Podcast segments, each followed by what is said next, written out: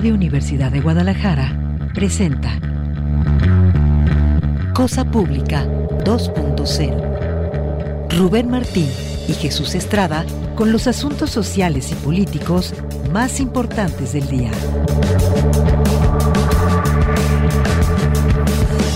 Cosa Pública 2.0.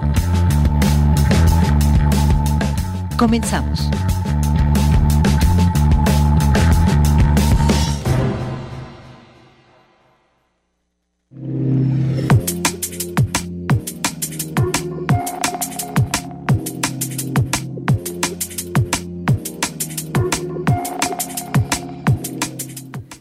Hola, ¿qué tal? Qué gusto que continúen acá en Radio Universidad de Guadalajara. Bienvenidos ahora a Cosa Pública 2.0, el espacio que preparamos para compartirles con mucho gusto en este horario una selección de los temas sociales y políticos que nos parecen más urgentes.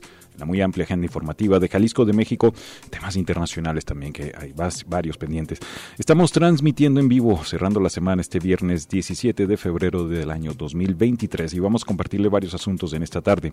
Al principio, pues, en la primera parte del programa le vamos a dar seguimiento a dos asuntos que son sumamente graves por una parte, la crisis en torno a personas desaparecidas, y esto porque eh, se están, digamos, aparentemente hay avances en la investigación de la desaparición de los tres jóvenes eh, que desaparecieron el pasado 9 de febrero en la zona de Real de Zapopan. De hecho, se comenta de parte de la Fiscalía que están relacionando, eh, están realizando revisiones de algunos domicilios relacionados con esta triple desaparición y también se informa que hay reuniones del día de hoy de parte del gobierno del estado con los familiares de los tres jóvenes. Hay que recordar que además hay denuncias de que posiblemente otras personas pudieron haber desaparecido en este mismo evento. Pero en torno a esto también hay otra situación sumamente grave. Por una parte sigue aumentando la cantidad de restos encontrados en la megafosa localizada en San Isidro Mazatepec, en el municipio de Tlajomulco, y al mismo tiempo se informa el día de hoy del hallazgo de otra fosa clandestina también en Tlajomulco. Se trataría de la tercera fosa que eh, ha sido localizada hasta la fecha en lo que ha del año apenas. No tenemos ni siquiera dos meses concluidos del año, ya son tres fosas con decenas de cuerpos que están siendo encontrados en ese punto. También tenemos otros asuntos, le vamos a dar seguimiento a la crisis por violencia machista y el tema de feminicidios, en particular la denuncia de una presunta violación a, varias custodias en el penal Puente Grande, como ha pasado, ha pasado con ese asunto. Y también tenemos cuestiones que tienen que ver con megaproyectos, construcción de una ciudad neoliberal, lamentablemente aquí en Guadalajara, la advertencia de que ya empieza la temporada de estiaje y esto pues ya, ya empezó, de hecho, porque hemos visto y sufrido los estragos de los incendios de la última semana, en la primavera, en el bosque, del Mixtiquil, en otros puntos. Pero según el gobierno del estado, advierte pues que va a ser una temporada difícil, la temporada de estiaje de este año, pero lo achaca sobre todo a fenómenos internacionales, a la niña, al cambio climático y todo esto me llama la atención pues que, que a la culpa de la gente porque son descuidados y ocurren accidentes en los bosques, pero en ningún lugar se señala pues también de incendios ocasionados por intereses inmobiliarios. Pero bueno, es parte del menú. La segunda parte del programa de hoy vamos a tener una conversación con Elisa Cárdenas. Ella es doctora en historia y coordinó eh, un libro que se llama Guadalajara Rebelde, Pasado y Presente. Un libro me parece sumamente importante porque se recogen ahí 17 episodios que han ocurrido en la historia reciente de Jalisco donde la gente se ha hartado y ha salido a organizarse y a manifestarse por diferentes razones, todos defendiendo sus derechos, pero también esa manifestación o esas eh, acciones de protesta han sido respondidas lamentablemente con acciones de represión de parte del Estado. Es un libro, nos va a comentar ella, que surge a partir de la indignación por la desaparición masiva de decenas de personas durante algunas horas en torno a la Fiscalía, esto en el marco de las protestas del 4, 5 y 6 de junio del año 2020, después de la indignación por la, muerte, eh, la ejecución extrajudicial a manos de policías de Giovanni López. Es parte del menú que tenemos en esta tarde. Antes de los detalles, queremos recordarles que al final del programa de hoy vamos a rifar justamente un ejemplar de este libro Guadalajara Rebelde, Pasado y Presente. Para ello nos pueden contactar y anotarse eh, para participar pueden contactarnos en las redes sociales, arroba Cosa Pública 2 en Twitter, Cosa Pública 2.0 en Facebook. Les recordamos también que estamos transmitiendo este espacio en formato video en vivo a través de ambas plataformas. Y si quiere el método tradicional, nos puede llamar al teléfono que tenemos en la cabina. El número es el 33 31 34 22 22. Las extensiones son 12801, 12802 y 12803. Al final del programa entonces vamos a rifar un ejemplar de este libro. Aprovecho para agradecer a Emanuel Candelas que nos apoya en los controles técnicos acá en la cabina de Radio Universidad de Guadalajara y también muchas gracias a nuestro amigo y compañero Alejandro Coronado que nos apoya con la asistencia a la producción de este espacio y también está al lado del teléfono en la cabina esperando las llamadas que ustedes ya nos pueden hacer y por supuesto gracias a todos ustedes por acompañarnos cada día a eh, cerrar la semana acá informados en Cosa Pública 2.0. Vamos a partir con los detalles hasta ahora que hay en la investigación en torno a la triple o posiblemente más desaparición de personas en la zona real de Zapopan el pasado 9 de febrero. El personal de la Fiscalía Estatal revisó un domicilio donde encontraron indicios relacionados con la desaparición de estos tres jóvenes que fueron vistos por última vez. Eh, en una empresa disquera el pasado 9 de febrero ahí en la zona real de Zapopan. El fiscal Luis Joaquín Méndez aseguró que ya contactaron a los dueños de esa empresa, quienes se entrevistaron con el agente del Ministerio Público que está llevando a cabo la investigación. Eh, vamos a, citar al fiscal Luis Joaquín Méndez en una nota que publica el Occidental y dijo, se tuvo por parte del agente del Ministerio Público el contacto con estas personas, se inspeccionó el domicilio, se procesó con periciales y bueno, forma parte de la investigación. Vamos a esperar los resultados de los dictámenes para ver cuáles son los elementos que se localizaron ahí estar en condiciones de informarlo. Se trata en concreto de una finca en el Coto Real del Carmen II, que está ubicado sobre Prolongación Jesús, casi al cruce con la avenida del Servidor Público, en donde por lo menos dos de los jóvenes este, eh, convivieron antes de ser privados de la libertad, según la información de la Fiscalía. Uno de los tres desaparecidos, se recuerda, es Enrique Esparza Ochoa. Él es un estudiante de 21 años de edad, quien fue visto por última vez en la colonia Providencia en Guadalajara cuando salió del negocio de su mamá, la señora Laura Ochoa. La señora dijo que su hijo iba a apoyar a un amigo con una mudanza en la zona Real Center allá en Zapopan. El otro caso desaparecido es Alejandro Barajas, de 27 años de edad, también fue visto por última vez ese mismo día, pero en la zona del Real del Carmen, en Zapopan. Los familiares comentaron que en el estudio de grabación donde él trabaja, en la zona Real Center, ahí es donde se iban a mudar. Y finalmente el tercer caso es Omar Vázquez, él tiene 31 años, está desaparecido y él trabajaba como barbero y solía convivir en el estudio de grabación ahí en Real Center. Según su ficha de búsqueda, desapareció también el 9 de febrero en las inmediaciones de ese punto. Así que pues Continúan las investigaciones, pero hay que recordar que, eh, según nos comentó el papá de Raúl, hay, hubo información, digamos, que señalaba que posiblemente otras personas podrían haber sido desaparecidas en ese mismo evento, pero hasta ahora oficialmente pues son tres los eh, desaparecidos por esta situación, que también hay una nota en Notisistema que señala que el día de hoy eh, personal del gobierno del estado está manteniendo reunión con los familiares tanto de Omar Vázquez como de Enrique Esparza y Raúl Alejandro Barajas. Vamos a otras informaciones y es el balance terrible que están arrojando la localización de fosas clandestinas en este año en Jalisco. La Fiscalía de Jalisco está investigando la localización de lo que podría ser una nueva fosa clandestina también, una vez más, allá en Tlajomulco de Zúñiga. El hallazgo ocurrió la mañana de hoy en un predio eh, despoblado que está a espaldas del fraccionamiento Villas de San Sebastián. Allí un colectivo de familiares de personas desaparecidas este, estaba revisando la zona y aparentemente ahí encontró eh, algunos restos en el lugar. La tierra se encontraba removida en medio de algunos bancos de arena y se encontró una bolsa negra con restos humanos en avanzado estado de descomposición. Eh, los integrantes de este colectivo eh, pidieron la presencia de la Policía Municipal, quienes fungieron como primeros respondientes, y también se pidió la presencia de peritos porque se presume que podría haber más bolsas con restos humanos en ese lugar. Esta posiblemente sería la tercera fosa encontrada hasta ahora en lo que va del año. La más grande hasta ahora lamentablemente sigue siendo la que se encontró eh, cerca del municipio, la, perdón, de la localidad San, San Isidro Mazatepec, en Tlajomulco de Zúñiga, cerca del Bosque la Primavera, un predio hasta ahora pues se están contabilizando 31 víctimas, pero continúan los trabajos. Podrían ser muchas más. Hay una nota de nuestro compañero Henry Saldaña con los detalles de esa fosa que vamos a escuchar ahora en este momento. 31 los cuerpos localizados en estas 85 bolsas pues que han sido recuperadas precisamente en el predio del Bosque La Primavera en el municipio de Tlajomulco. El fiscal estatal, Joaquín Méndez Ruiz, informó que de estos 31 cuerpos, 16 están preidentificados por algunos rasgos particulares. También mencionó que continuarán con los trabajos en este predio conocido como Los Ocotes, en Bosque de la Primavera, debido a que se presume que podría haber más restos humanos enterrados en este sitio, ya que el personal del Instituto Jalisciense de Ciencias Forenses pues, ha realizado la excavación en 28 puntos, siendo positivos en la localización de los restos humanos. Se espera que los eh, forenses puedan configurar los cadáveres debido a que los eh, cuerpos están seccionados y para pues dar cuenta de cuántas víctimas corresponden estas 85 bolsas eh, plásticas con restos humanos. Comentarte, eh, escuchemos parte de lo que señaló el día de ayer el fiscal de Jalisco en torno a este pues a este trabajo que están realizando en la bosque la primavera en el predio Los Ocotes. Escuchemos. Reportan hasta el día de ayer es que eh, por lo menos el 50, poquito más del 50% de las víctimas eh, localizadas en, en, estos puntos en San Isidro, Mazatepec, eh, es de 15 personas, 15 víctimas. Es 15, 16, pero son las personas que ya tenemos preidentificadas con algunos datos para entrega de sus familiares.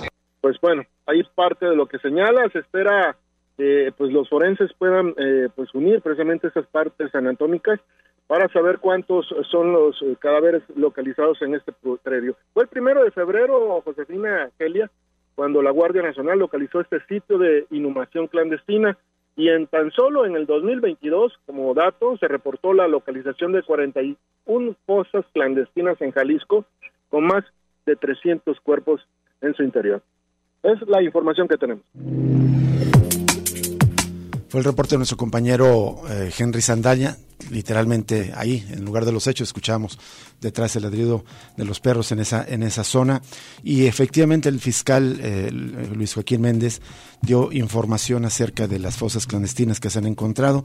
Ya lo anticipaba nuestro compañero Henry Saldaña, 41 fosas clandestinas el año pasado y de estos centros de eh, lugares de enterramiento clandestino se extrajeron 301 cuerpos, eh, sin embargo solo han sido identificados 133, es decir, 44% en total, 128 fosas con 1.435 cadáveres fueron localizados en el estado en lo que va de la actual administración de diciembre de 2018 a enero de 2023. Es una actualización también de nuestros compañeros del diario NTR. Bueno, ahí se recuerda también que los municipios donde se ha registrado la mayor cantidad de fosas clandestinas hasta ahora son Tlajomulco y, Zapopan. 55 en el caso de Tlajomulco, 18 en Zapopan, le siguen Tlaquepaque, El Salto y Tonalá con 15, 11 y 6 fosas. Y el registro de la Fiscalía Precisa también el total de víctimas identificadas, la mayoría son hombres. En total, en el periodo referido se reconoció a 727 personas o cuerpos eh, sumados, de las que 645 eran hombres y 82 mujeres. Es impresionante, digamos, que habitualmente demos estas notas cómo normalizamos estos datos, que hay centros de enterramiento clandestino, que hay un proceso de identificación que no se ha identificado a todos. Y un poco también ya el lenguaje periodístico, ha llamado la atención la nota de nuestro compañero Henry Saldaña, pues eh, eh, retrata una realidad, ojalá no ocurriera, pero son bolsas donde se extraen partes de cuerpos humanos que se tienen que empezar a armar para tratar de identificarlos. Terrible lo que estamos viviendo aquí en el Estado y terrible lo que esta situación de violencia le deja también, sobre todo a los más jóvenes.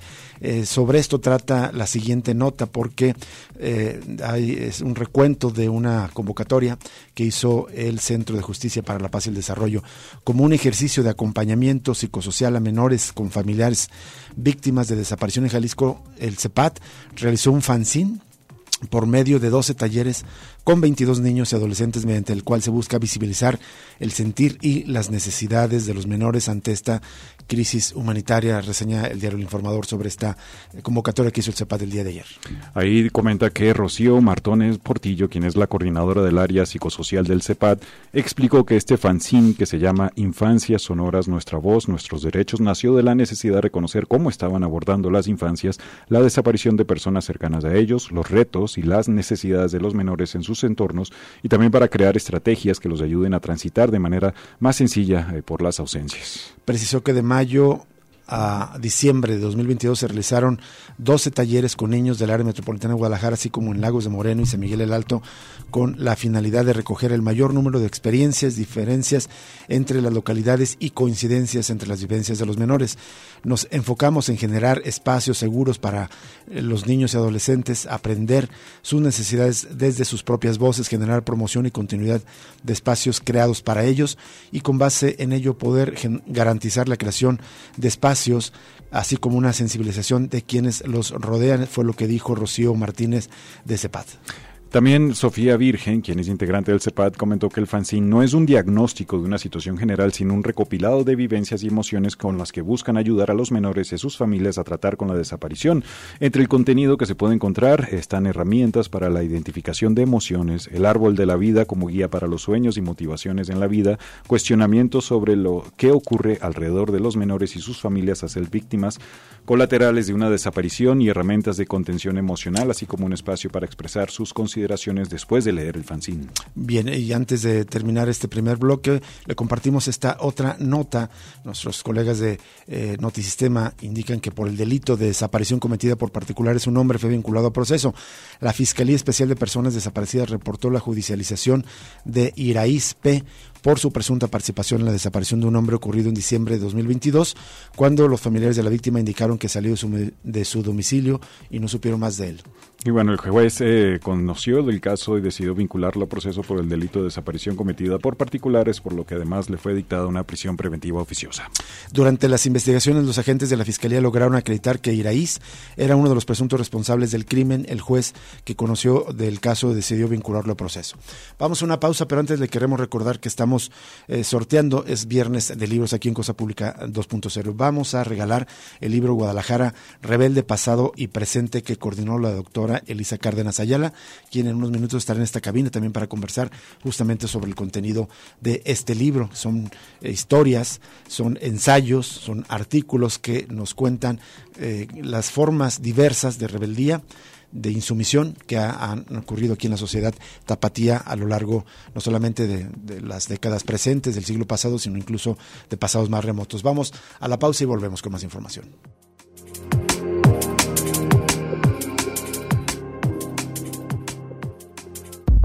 Cosa Pública 2.0 se enriquece con tu opinión. Llámanos al 3134 2222, extensiones 12801, 12802 y 12803. Regresamos en unos momentos.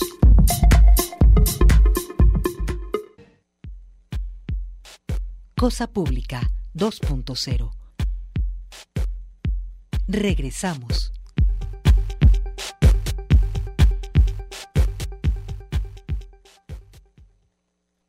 31 los cuerpos localizados en estas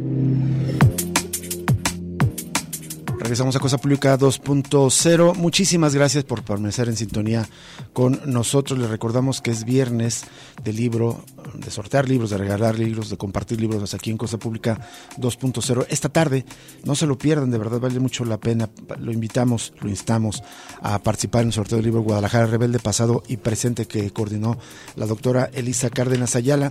Y le decía, contiene eh, varios, eh, casi un par de decenas de artículos, de entradas, de ensayos sobre momentos de rebeldía que ha vivido la sociedad tapatía. Hay un trabajo eh, con el que se expone una panorámica general de Jaime Tamayo con las movilizaciones del siglo XX al siglo XXI, también momentos muy concretos desde la independencia hasta eh, otros casos en concreto de rebeldía han ocurrido en esta sociedad que habitualmente se considera como una sociedad conservadora, pero eso me parece porque no, no contempla un panorama más detallado, más profundo de la historia social, del antagonismo social que ha existido en esta sociedad. Volvemos a la información. Las autoridades de la Secretaría de Seguridad que preside Juan Bosco Pacheco y de la Comisaría de Reinserción para Sentenciados de Puente Grande, José Antonio Pérez Juárez, tienen que explicar ante los diputados qué está pasando en los reclusorios de Puente Grande tras de que se difundió un caso de agresión sexual a tres mujeres custodias ocurrido dentro de la cárcel, que ayer le dimos a conocer esta información y que desde antier y que ayer el gobernador Enrique Alfaro eh, pues negó, dijo que era una mentira, pero la diputada del PRI Hortensia Noroña presidenta de la Comisión de Derechos Humanos del Congreso, afirmó que el gobierno de Jalisco no puede descalificar a quienes denunciaron los hechos, ya que se trata de una acusación muy grave, por lo que debe darse a conocer qué sucedió. De hecho, citamos a la diputada y dijo, no podemos a la ligera llamarles mentirosas, por eso estoy pidiendo que los encargados de la seguridad pública vengan y nos expliquen si hubo o no hubo fiesta. En esa fiesta hubo o no hubo abuso de drogas y de alcohol, y eso originó que algunas se hayan atrevido a vender, entre comillas, a sus compañeras de trabajo, permitiendo que se les vejara y se les violentara, pues cuestionó la diputada. Creo que son temas importantes que tenemos que discutir y que nos tienen que aclarar, Hortensia Noroña pidió al gobierno de Jalisco que se otorguen las medidas de protección suficientes para las custodias víctimas de agresión sexual y para quienes las apoyaron a difundir los sucesos al participar en una marcha solicitó solicito muy amablemente y de verdad con el corazón a las autoridades que, le, que les den las medidas de protección tanto a los que pueden ser víctimas y a aquellos que alzaron la voz en nombre de ellas. Por favor, estamos hablando de la integridad de mujeres y de hombres, de las y los jaliscienses. No son temas menores y no por ello podemos seguir echándole la culpa a la sociedad ni simplemente diciendo que es una mentira. Hay que aclarar y dar la prueba de que eso es una mentira, subrayó. El tema se votará en la siguiente sesión del Congreso del Estado. Es una nota de nuestro compañero Ignacio Pérez Vega aquí en Señal Informativa. Mientras nuestra compañera Isaura López recuerda pues que según la Fiscalía hasta la fecha no se ha presentado ninguna denuncia por abuso sexual de custodias ahí en Puente Grande, es lo que señaló el fiscal. Eh, dice, me informaban que no tenemos en la Fiscalía denuncia formal presentada, obviamente el personal está al pendiente, dijo, y en cuanto hubiera algún dato de ese tipo o alguna denuncia se informará con los debidos cuidados, dijo. Por otro lado, el coordinador general estratégico de seguridad en el Estado, Ricardo Sánchez Berumen, mencionó que de acuerdo con las investigaciones realizadas no hay algún reporte sobre este caso, dijo, citamos a, este funcionario. Ninguno de los custodios que estuvo trabajando en ese turno refiere haber presenciado siquiera haber escuchado alguna situación de esta naturaleza. La torre que se menciona tiene un seguro, la misma solamente se puede abrir por dentro y la persona que está de guardia es la única que tiene la llave. Entonces, eso es parte de lo que se ha realizado de la investigación, que es desde los ámbitos de trabajo social, psicología, recursos humanos y también desde las, la parte del órgano interno de control de la Secretaría de Seguridad del momento, arroja esos resultados que parece que no hay una situación como tal, pero se debe investigar a fondo, pues es obvio, se sabe, si hay un autogobierno en las prisiones del estado de Jalisco, pues eh, no van a, muchas veces quizás por temor se van a, evitar confirmar estos hechos, por eso se debe investigar más a fondo. Y bueno, ambos funcionarios llamaron a las eh, víctimas a que presenten sus denuncias formales y también con respecto a la Asociación Nacional de los Derechos Humanos y Laborales de la Policía de México, quienes denunciaron estos tres casos de abuso sexual, dicen que eran elementos inactivos y ninguno era custodio del centro penitenciario supuestamente. Bueno, en otro caso de violencia machista que ocurre dentro del aparato del gobierno, nuestra compañera Isaura López también nos cuenta eh, un asunto en Guadalajara. Por acoso sexual, un servidor público del Ayuntamiento Tapatío fue suspendido del área laboral. Además, se inició un procedimiento de presunta responsabilidad administrativa por este delito.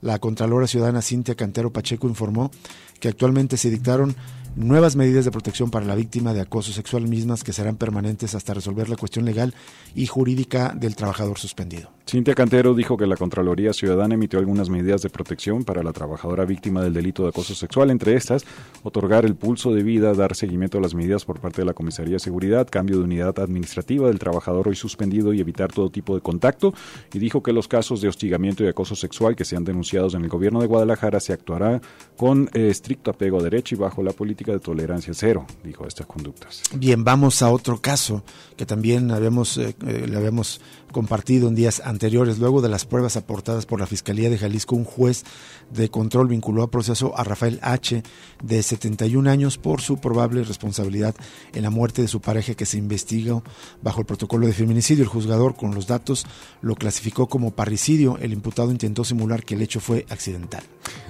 de la carpeta de investigación señala que se desprende que pues ambas personas, la víctima y aparentemente el victimario eran pareja. Eh, fue localizada la víctima sin vida el 7 de febrero en domicilio de Colimilla en la delegación Matatlán de Zapotlanejo. El hombre dijo a las autoridades que a la víctima supuestamente le había caído encima de forma accidental una motocicleta, por lo que la llevó a su casa y ahí se quedó dormida. Al percatarse que ya no reaccionaba, llamó a los paramédicos quienes corroboraron que la mujer ya no contaba con signos de vida. Al tener conocimiento de esta noticia, la gente del Ministerio Público realizó actos de investigación bajo los protocolos correspondientes y solicitó una serie de dictámenes periciales, entre ellos la necropsia, que reveló que la causa del deceso fue asfixia mecánica por estrangulación indirecta.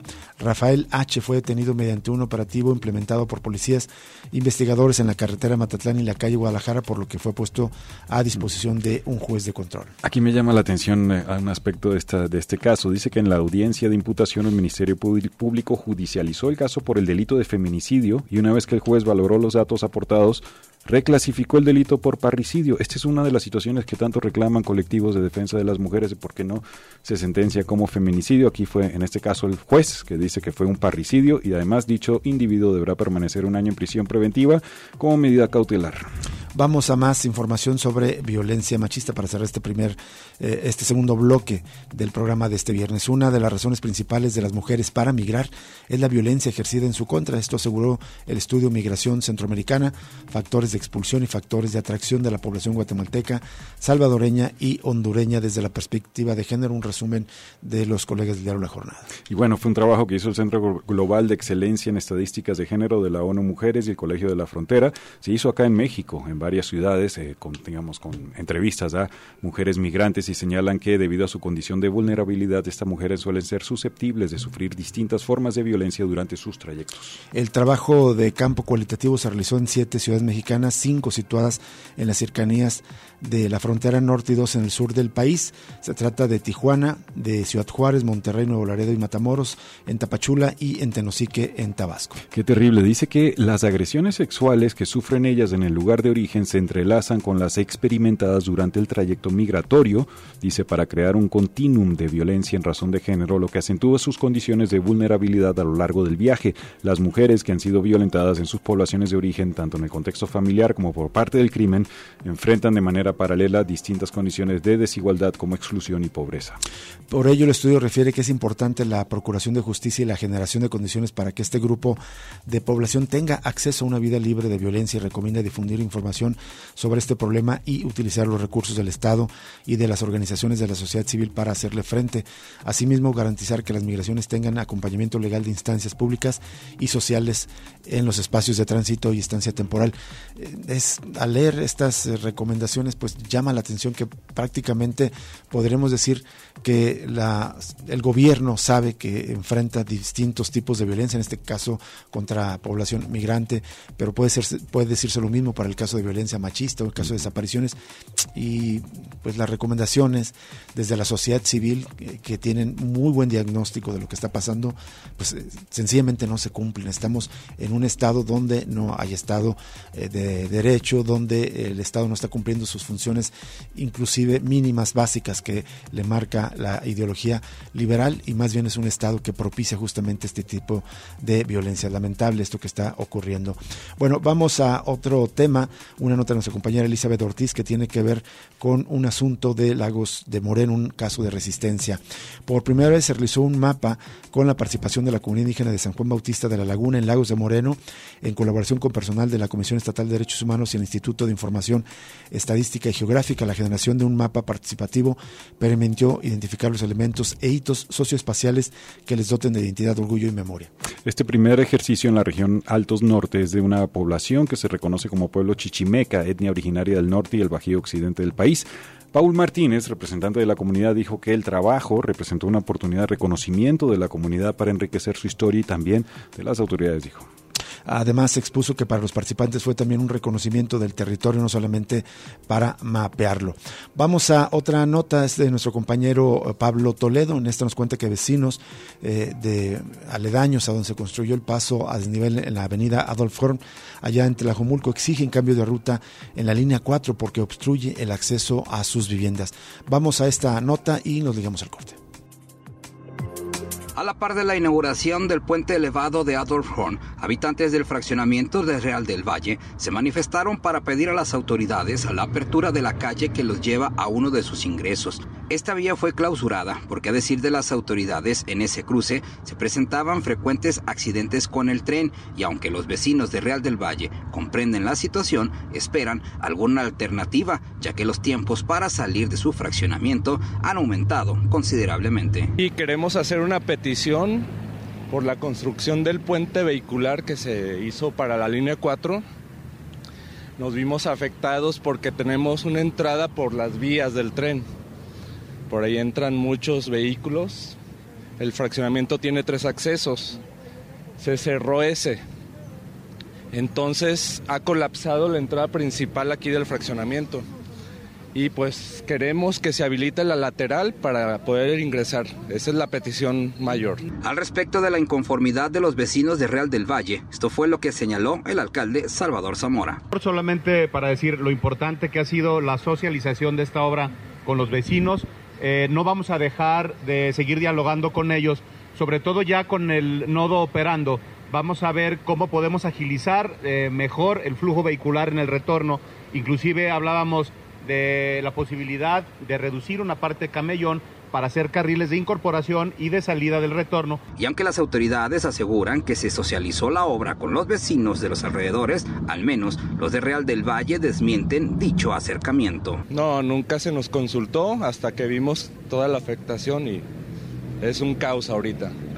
Podemos durar hasta media hora para entrar al fraccionamiento. Otro conflicto que se vive con la construcción de este puente elevado es la continuación de la ciclovía instalada en el camellón central del Paseo de la Fauna. Ahora, los ciclistas tienen que cruzar la vía o recorrer varios kilómetros para utilizar el puente peatonal.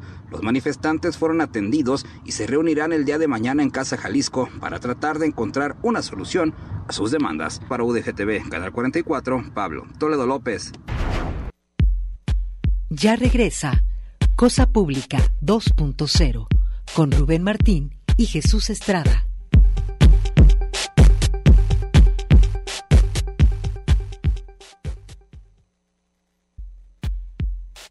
Cosa Pública 2.0.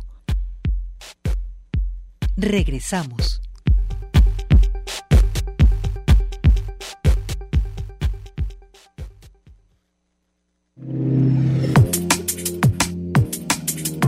Seguimos en Cosa Pública 2.0, es viernes, viernes de, libro eh, que vamos a sortear. Eh, lo invitamos a, participar en este sorteo de este volumen, de verdad muy interesante, por lo más importante si usted está interesado en conocer la historia de la ciudad, pero no toda la historia, sino en particular la historia desde abajo, la historia desde cuando la sociedad se harta, se moviliza, se insubordina, se revela, hace acciones de protesta. Se trata del libro Guadalajara Rebelde, pasado y presente que coordina la doctora en historia Elisa Cárdenas Ayala y que, eh, como ya señalaba Jesús desde al principio del programa, es producto de un taller que, se convocó pues para tratar de reaccionar ante los agravios producto de la, del halconazo tapatío que ocurrió el 6, 5 eh, y 6 de junio de 2020, después de que eh, una noticia sobre la muerte del joven Giovanni López a, manos de la policía de Ixtlahuacán de los Membrillos,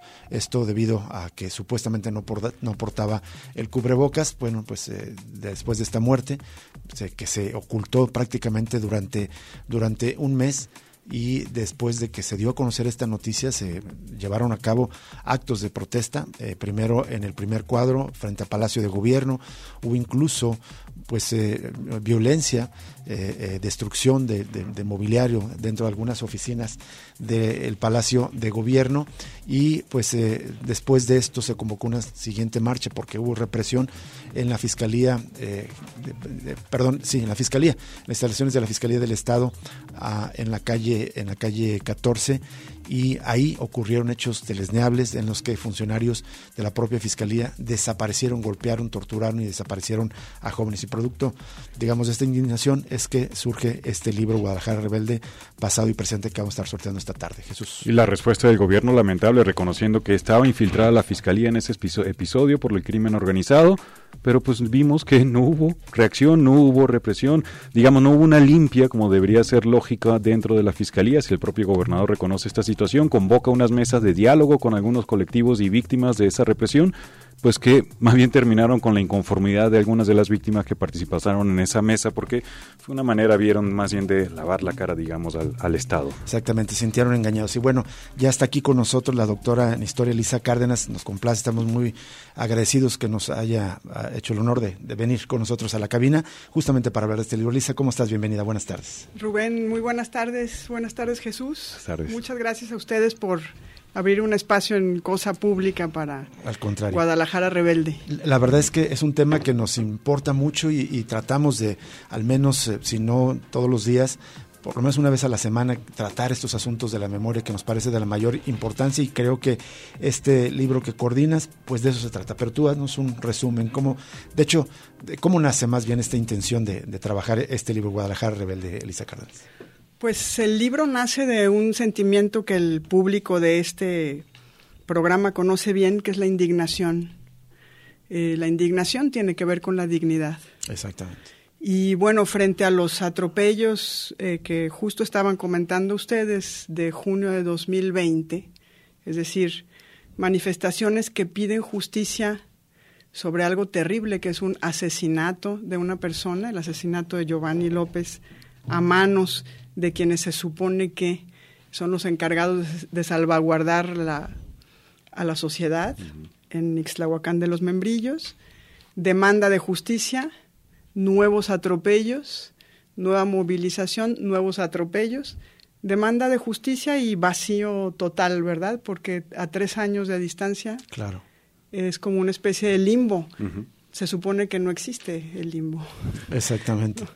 Entonces, bueno, de, la indignación por esos atropellos nace, eh, nace la idea de un taller de historia para no solo historiadores, para universitarios en general interesados por el tema, que quisieran sobre todo reaccionar ante algo que también es un atropello, yo quiero insistir en eso, que es el manejar una versión de los hechos como si los tapatíos no tuviéramos capacidad de indignación, como si nunca en la historia la hubiéramos tenido eh, tapatíos o antes de llamarse así. Digo, ya esta ciudad antes de fundarse le sufrieron los españoles porque había quien se rebelaba contra esa intención. Claro.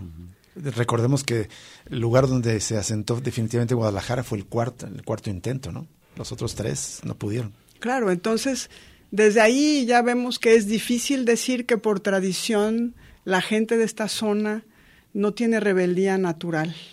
Entonces, contra esa versión muy, muy cercana al, discurso diazordacista en el 68, digo yo, una versión de que eh, todo disturbio en esta ciudad se obedece a agentes externos, como si quienes nacimos aquí o vivimos aquí o pasamos por aquí no tuviéramos capacidad de reaccionar o de indignarnos frente a cosas atroces que vemos todos los días. De allí nace Guadalajara Rebelde, el pasado y presente, de la intención de poner a disposición del público diversos episodios. Exactamente, o sea, no solamente este episodio que lo, que lo convocó, sino revisar un poco atrás, hacia atrás y que hay muchos episodios semejantes. Claro, dar cuenta de que en distintos, para donde quiera que uno le busque, en distintos momentos de su historia, en esta ciudad ha habido formas diversas de rebeldía eh, perfectamente digamos, éticamente justificadas eh, por distintas causas. Antes de que nos compartas más eh, temas del de, que contiene este, este volumen, el, taller cómo funcionó? ¿Cuántos, ¿Cuánto tiempo operó? ¿Trabajó? ¿Cuántas personas participaron? No sé si nos puedes compartir. Sí, cómo no. bueno, en el taller estuvimos participando 20 personas eh, no todas las participaciones condujeron a un capítulo al final, tenemos 17 capítulos en el libro, pero nos reunimos prácticamente a mediados de junio de 2020, empezamos a reunirnos, terminamos en agosto, septiembre todavía, y el taller, como les recuerdo que era durante la pandemia, pues tuvo que ser virtual.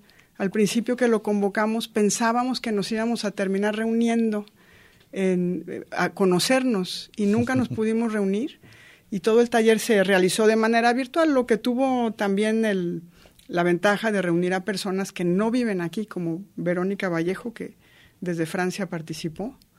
Em, y bueno, nos obligó también a mostrar que aún en pandemia, es decir, aún conminados a estarse en su casa, a no tocarse, no respirarse, no abrazarse, uno podía mostrar una forma de inconformidad con el tratamiento de la historia que estaba haciendo desde distintas instancias eh, el gobierno sí.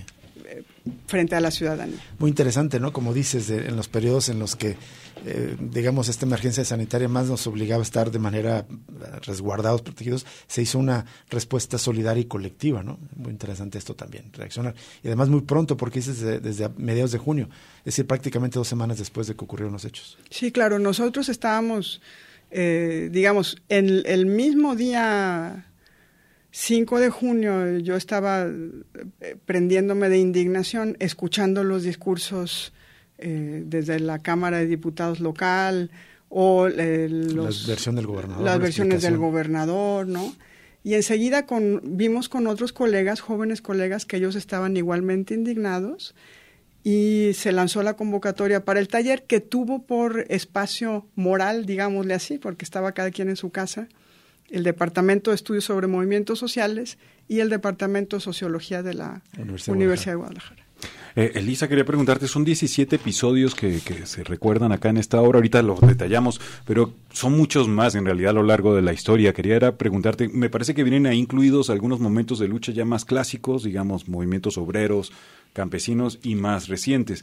Pero la selección de estos, digamos, 17 episodios específicos, ¿cómo, ¿qué criterios se siguió para decir estos son, digamos, y si hay una especie de en la narrativa de todos estos hechos pues, El criterio Jesús fue muy sencillo. Cada participante eligió sobre qué rebeldía deseaba, deseaba desarrollar algo.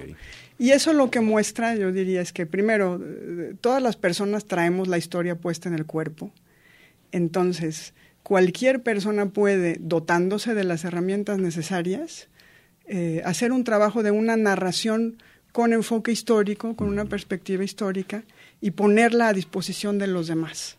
Esa, fue la, esa fue la intención y el criterio es ese, cada persona eligió un texto, en el taller colectivamente lo estuvimos trabajando, hubo algunas sesiones para dotar de herramientas necesarias a todos o de herramientas comunes para el taller y bueno, nos lanzamos a que cada quien reconstruyera. También con la idea de, eso sí, se, se solicitó que las narraciones fueran hechas pensando en todo tipo de lectores. Exactamente, este criterio es muy importante para que las personas se acerquen. Y bueno, como lo hemos venido insistiendo, incluso lo, hemos, lo avisamos desde el día de ayer, generosamente la doctora Elisa Cárdenas nos trae un volumen que vamos a sortear, así que todavía es tiempo de anotarse para llevarse este libro Guadalajara Rebelde Pasado y Presente. Vamos a ir a una pausa breve de identificación de, de la estación y regresamos en esta conversación con Elisa Cárdenas.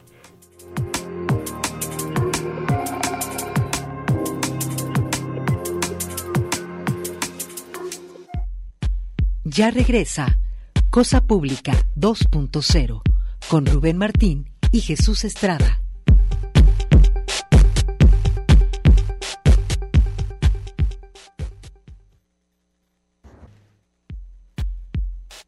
Cosa Pública 2.0. Regresamos.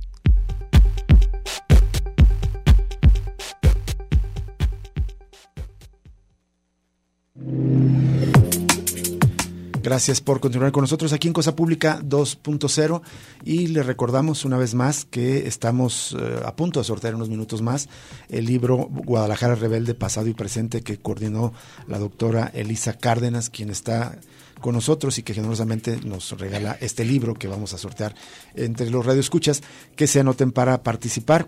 Y bueno, ya nos hablaba de cómo nace este volumen, ahora queremos hablar de las historias que contiene este volumen. Elisa empieza con un trabajo del doctor Jaime Tamaño, eh, que es eh, además, que fue el fundador del Departamento sobre eh, Movimientos Sociales en la Universidad de Guadalajara, estudios sobre movimientos sociales, el DESMOS, y que presenta como una panorámica general. ¿Qué presenta, digamos, como la panorámica general y algunas historias en particular, como este caso que estamos conversando fuera del aire, de el, caso de un primer desaparecido registrado en, el año 1920, un periodista aquí en la ciudad de Guadalajara. Pero ¿qué es lo que presenta Jaime Tamayo en general? Porque hay como una idea eh, y me parece que tu, el, volumen que coordinas y que, animaste a, llevar a cabo eh, contrasta con una versión extendida, otras veces lo hemos platicado, Elisa, de la historia de Jalisco como una historia conservadora. Se, alguna vez alguien la denominó, creo que incluso fue Álvaro Obregón, el, gallinero de, México, que era Jalisco, eh, que aparentemente aquí no pasó el 68, pero luego hay otras historias muy extraordinarias de rebeldía, de radicalidad. ¿Qué es lo que se presenta en términos generales? Pues sí, y bueno, ese capítulo que está firmado por Jaime Tamayo, de hecho, eh, fue el arranque del taller. Jaime nos hizo favor de presentar una conferencia para todos y allí, eh, y allí en esa conferencia mostró este panorama general sobre movimientos sociales en Guadalajara y en Jalisco, prácticamente que cubre un siglo. Entonces, donde él enfatiza cómo existen múltiples elementos para ver que en esta región del mundo, pues la inconformidad ha tenido también muchísimos representantes, ¿no? Movimientos muy potentes y que eh, vale mucho la pena leer porque en poquísimas páginas, Así es. ahora sí que se tiene una, un panorama general de este lugar del que se suele decir que no pasa nada. No, no, sé si lo cuenta, pero ah, no sé si los radioescuchas sabían que David Alfaro Siqueiros, el famoso muralista, pintor mexicano, organizó, era un líder sindical de los mineros, por ejemplo, en los años 20, 30 aquí en, Jalisco, ¿no? Y claro, que anduvo en la, en la región de Tzatlán, por ejemplo, en, la, eh, en el Amparo, organizando los sindicatos rojos, como se les llamaba entonces. ¿no? Entonces allí, bueno, de esa misma época tenemos otros datos la propia fundación de la Universidad de Guadalajara por José Guadalupe I en 1925, pues es una es la fundación eh, de producto de un movimiento cultural con vocación popular, eh, con mucho vínculo con o que busca mucho vínculo con las clases trabajadoras. Ahí es una orientación completamente distinta de lo que eh, muchas veces se cree, ¿no? En esta ciudad ha habido, bueno, después el movimiento inquilinario, también tenemos un capítulo ahí hecho por Brenda Castañeda, que es un movimiento importantísimo. Había habido el de, el de Veracruz. Se recuerda poco, pero... ¿no? Esto es la eh, una de las demandas todavía vigentes, Muy vigente. cómo no, en esta ciudad. Viviendo. De este caso eh, que escribe Almendra Cristal, eh, sobre este primer caso de un, en general de, no, no, solo porque sea periodista, de una persona reportada como desaparecida. 1920 es un otro, al igual que hablamos del movimiento inquilinario, este es algo muy vigente, pero es una historia que también que viene de lejos. Claro, y allí lo que llama mucho la atención es que la palabra desaparecido, bueno, una palabra tremenda, ¿verdad?, para nosotros hoy, eh, es utilizada por la mamá del periodista. Francisco Rangel se llama. Sí, Francisco Rangel. Su mamá eh, que se moviliza por todos lados, utiliza la palabra desaparecido. Entonces vean cómo también las categorías que utilizamos para el análisis, pues también proceden de los propios, de los propios actores. En este caso, ¿por qué fue desaparecido este periodista? Pues él, él sostenía, digamos, su línea editorial eh, de matriz católica, por cierto, también para que se vea que no, digamos, no todo lo católico es reaccionario, porque decía Rubén, se suele decir que esta es una, una ciudad muy católica, lo cual es verdad, muy mocha, lo cual no siempre es verdad, pero se suele pensar que católico es igual a siempre reaccionario. Y en este caso no es necesariamente así. Y Francisco Rangel, pues simplemente era un opositor de la política obregonista, eso no le gustó al, al presidente y, desapareció Francisco Rangel. Primero fue encarcelado y de la cárcel lo sacan y lo desaparecen. Fue encarcelado en la prisión de, Escobedo y de allí lo saca el ejército y enseguida desaparece. Digamos, el, el, ejército o integrantes del ejército, digamos, para estar... Es, pero la mamá es la que emprendió el movimiento entonces para exigir la localización. Su mamá se moviliza para buscarlo. Eso también es ya un antecedente también, digamos. ¿no? Exacto, Jesús. No es, digamos, eh, es una desgracia que sea un hecho muy actual, ¿verdad? Exactamente. Ojalá pudiera ser algo solo en el pasado. Pero aquí ella es precisamente la que se moviliza. Por supuesto, muchas personas se solidarizan con ella, pero seguramente ella es la que emplea esta palabra desaparecido para hablar de su hijo. Claro. Eh, son como tres apartados. En la primera parte es como las primeras décadas del siglo XX, luego el segundo apartado más hacia la mitad y, uh, y años 60, 70, las guerrillas. ¿Qué otras, eh, digamos, eh, digo, evidentemente se debe leer todo el libro, pero eh, ¿qué, ¿qué, encuentras de, de, de, como de novedoso de lo que aporta el libro, de algunas de estas historias quizás poco conocidas? La historia de la guerrilla quizás es más conocida, aunque no generalizada, pero ha sido más estudiada, pero hay otros episodios que no, como por ejemplo este tema del ballet clásico que escribe Clarice Hernández. ¿De qué trata un ballet clásico? Porque es un eh, eh, agente de provocación y sumisión. Claro, aquí porque cómo mostrar que en la vida cotidiana Exacto. o en distintos espacios tenemos, es decir, que la rebeldía no siempre va acompañada de las armas y que, y que no por ello es menos rebeldía. Eh, el, el capítulo trata de lo que le sucedió a la profesora de ballet Helen Hott todo el mundo recordará que es una una profesora muy conocida y de, muy, tradicional, digamos, de escuelas de, de, ballet clásico de esta ciudad, y se le ocurre a Helen Hot poner en el, en el degollado un ballet en el que las eh, bailarinas van a aportar por primera vez en esta ciudad el famoso tutú, que ahora nos parece una cosa normalísima. Era el lago de los cisnes, creo. Para, para poner el lago de los cisnes. La apuesta clásica del lago de los cisnes, es decir, en algo muy ultra clásico, una rebelión, viste con el tutú a las alumnas, inmediatamente se le fueron encima a todos los que consideraban que las piernas de las mujeres no podían estar en el escenario así porque inmediatamente colindaban con la degradación, etcétera, etcétera. Era una provocación supuestamente. Entonces ese es un ese es un capítulo muy interesante de otras formas de, rebeldía. Y la tercera parte, pues lamentablemente varios de los de los ensayos, de los artículos ah, tocan el tema de la desaparición, los estudiantes de cine, eh, un acto muy significativo que me parece que fue pionero en el país desde el movimiento de familiares de más desaparecidos de renombrar espacios como es la glorieta de los niños héroes, que desde hace ya cinco años la mayoría la conocemos como glorietas de los desaparecidos, entre otros casos, ¿no, Elisa? Sí, claro. Bueno, ese es el, texto de Orígenes Romero, eh, que em, analiza cómo se fue rebautizando la glorieta.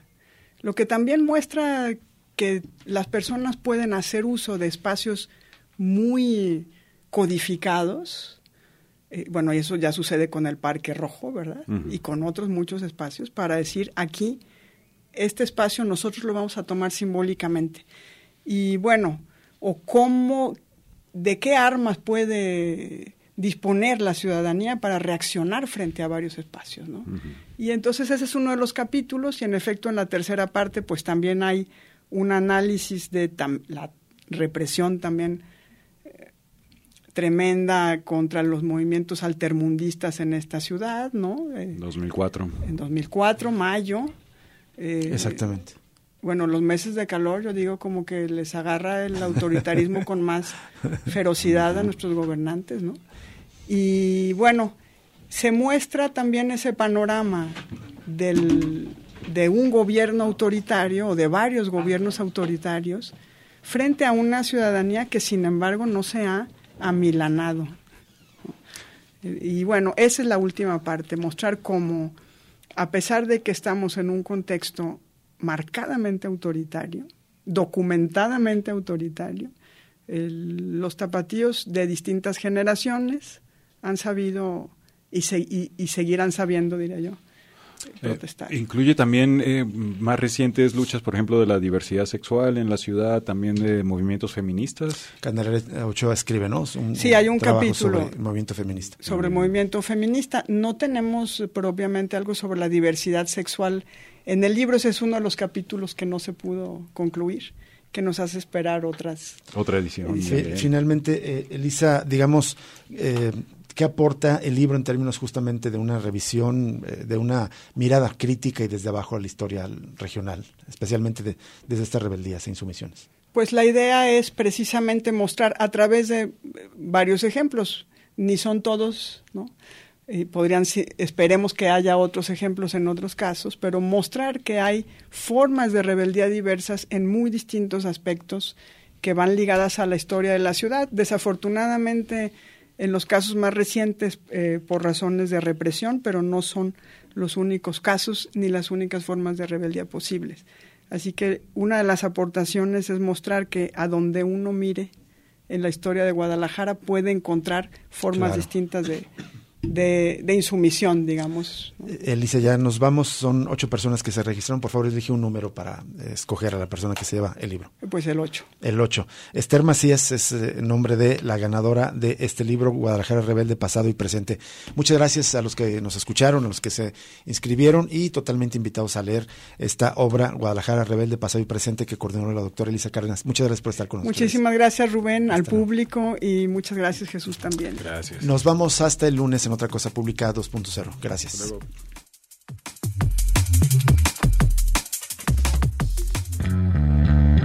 Radio Universidad de Guadalajara presentó Cosa Pública 2.0. Rubén Martín y Jesús Estrada con el análisis crítico de la actualidad. Cosa Pública 2.0 Gracias por escucharnos.